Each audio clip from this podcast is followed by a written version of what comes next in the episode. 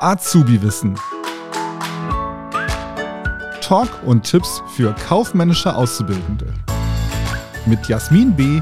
und Herrn Gerold.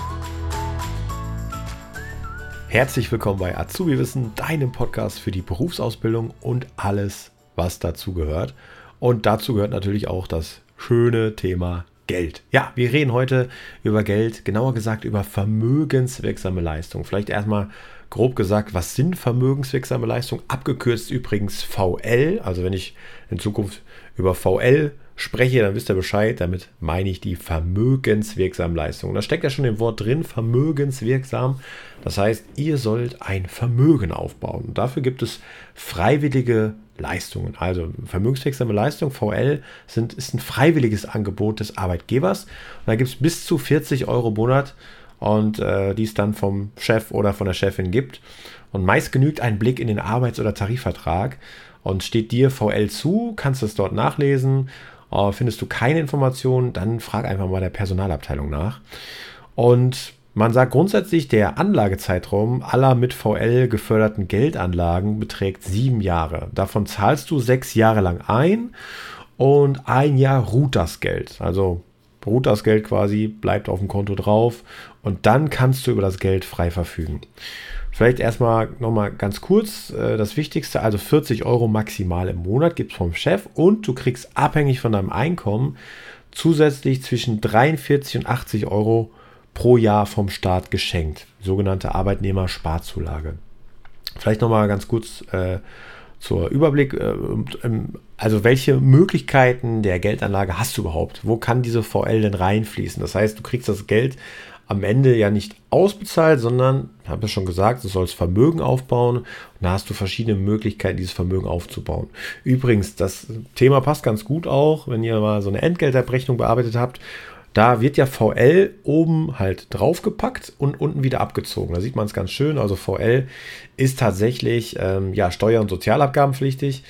Das musst du halt oben drauf packen. Da würdest du dann die 40 Euro auf das Bruttogehalt draufpacken und unten wieder abziehen. Ja, das heißt, da das Geld fließt dir nicht auf dein Konto, sondern das geht entweder, und jetzt kommen wir zu den verschiedenen Geldanlagemöglichkeiten, in einen Fondssparplan. Da hast du halt eine Chance auf eine höhere Rendite, aber natürlich auch das Risiko von Kursschwankungen. Die zweite Möglichkeit, so auch die Standardmöglichkeit, ist der Bausparvertrag.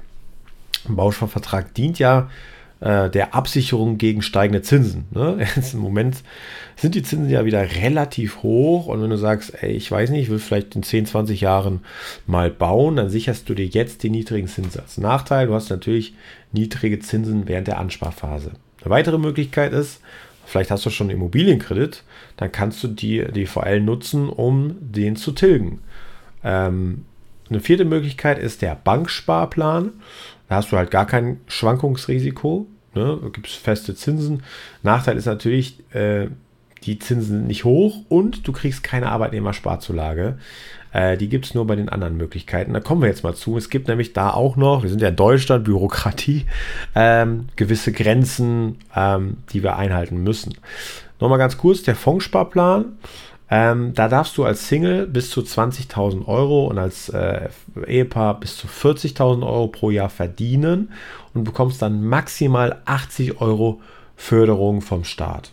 Beim Bausparvertrag ist es ein bisschen niedriger. Da sieht es so aus, liegen die Grenzen bei 17.900 für Singles und bei Verheirateten für 35, bei 35.800 Euro und da gibt es maximal 43 Euro pro Person vom Staat und beim Immobilienkredit genauso das gleiche. Und wie gesagt, beim Banksparplan gibt es gar keine Förderung vom Staat.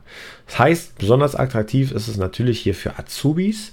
Die kommen noch nicht in der Regel an diese äh, Grenze dran und können dann ja erstmal vom Arbeitgeber die VL mitnehmen und dann nochmal die jährliche Förderung vom Staat.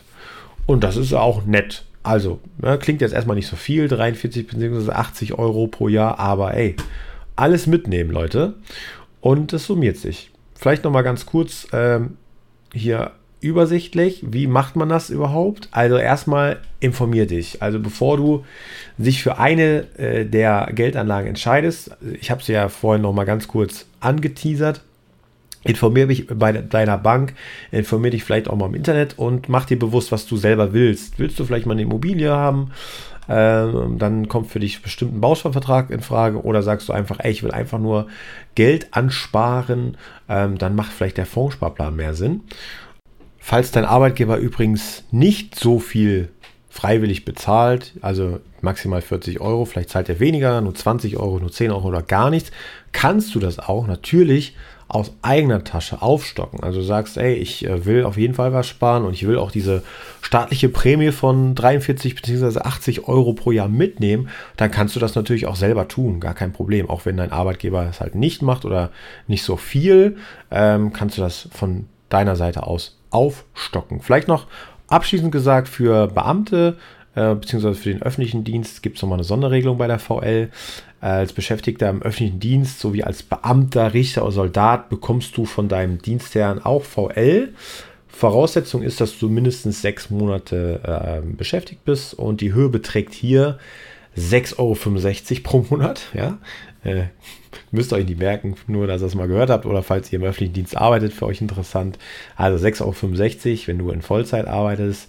Äh, aber wenn du in Ausbildung bist oder weniger als 1000 Euro um den Dreh verdienst, dann bekommst du etwas mehr, dann bekommst du 13,29 Euro für den Vermögensaufbau. Und immerhin, besser als nichts auf jeden Fall.